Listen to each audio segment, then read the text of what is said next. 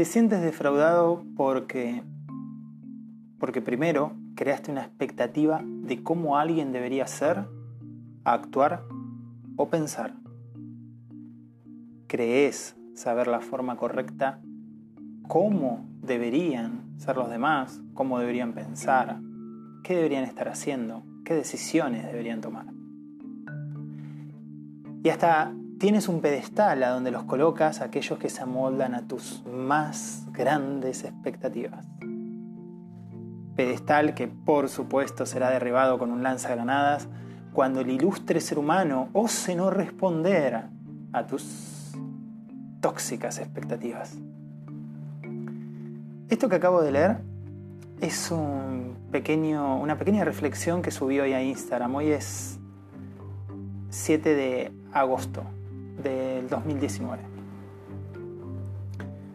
Y en esto estuve pensando hoy, porque parece que hay personas que nos cruzamos en nuestra vida y que nos dicen lo que nosotros deberíamos estar sintiendo, lo que nosotros deberíamos estar haciendo y cómo deberíamos estar viviendo. Y si sos una persona como yo, que estás medianamente observado por los demás, y peor si te dedicas al desarrollo emocional, no vaya a ser que te equivoques o que un día estés enojado o que algo no te salga bien, porque ¿cómo te vas a enojar vos? ¡Qué barbaridad! Me has defraudado. A esas personas mojigatas, eso se llama mojigatería, les vamos a decir en este breve episodio de podcast que nosotros no le pedimos subir a su pedestal, no le pedimos que nos den ninguna medalla, ni que nos enaltezcan ni nos realicen ningún tipo de monumento en el medio de una plaza. Gracias, pero no era necesario. Por lo tanto, si luego mi conducir, mi sentir no condice con lo que vos esperás de mí, lamentablemente es problema tuyo. Y si vos te sentís defraudado, defraudada, por algo que yo hago o dejo de hacer, pienso o no pienso, siento o dejo de sentir, también es problema tuyo. O sea, vos tendrás que ver por qué vos te sentís defraudado o defraudada.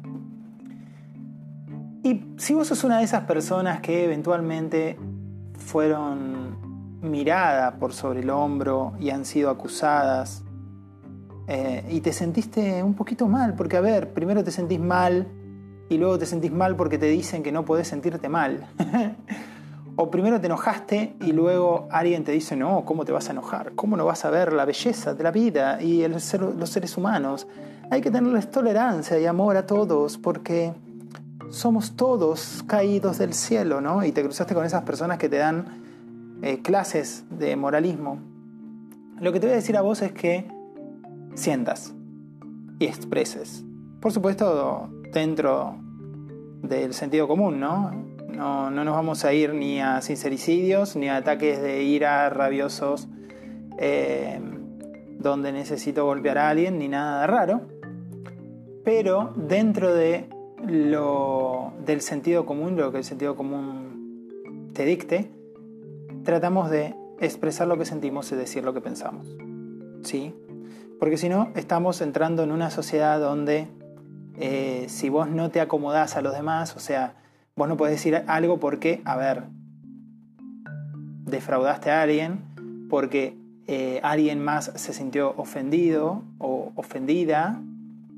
Em, entonces, ¿qué pasa? Tenemos una suerte de, pensamiento, una máquina de, que genera pensamientos homogéneos, ¿no? Debemos todos pensar y hacer lo mismo y actuar igual y sentir igual y no salir, salir, salirnos de la norma, eh, como dijo allá por eh, George Orwell en, 1984, ¿no? en el libro. Em, la verdad que me parece una auténtica locura que, que haya eh, organismos que te puedan llegar a decir a vos qué tenés que pensar. ¿no? Me suena muy al nazismo. y bueno, y lamentablemente hay personas que compraron este tipo de ideas y van por la vida eh, supervisando a los demás, ¿no? A ver, lo que vos pensás está bien, lo que vos pensás está mal, eh, lo que piensan aquellos no flojito, ¿eh? viene mal, me parece que no, no estaría bien, tendrían que ser un poco más tolerantes, ustedes tendrían que ser un poco más felices. Vos estás demasiado feliz, yo creo que tenés que bajar un poquito, nene, estás muy, muy alteradito y así, ¿no? Todos, eh, todos parecen que te quieren decir a los demás cómo vivir. Parece sumamente tóxico. Insisto, si sentís que alguien te defraudó, tendrás que manejarlo y tendrás que ir a terapia y ver por qué vos te sentís defraudado, pero no creo que tengas derecho a decirle a los demás cómo deben vivir.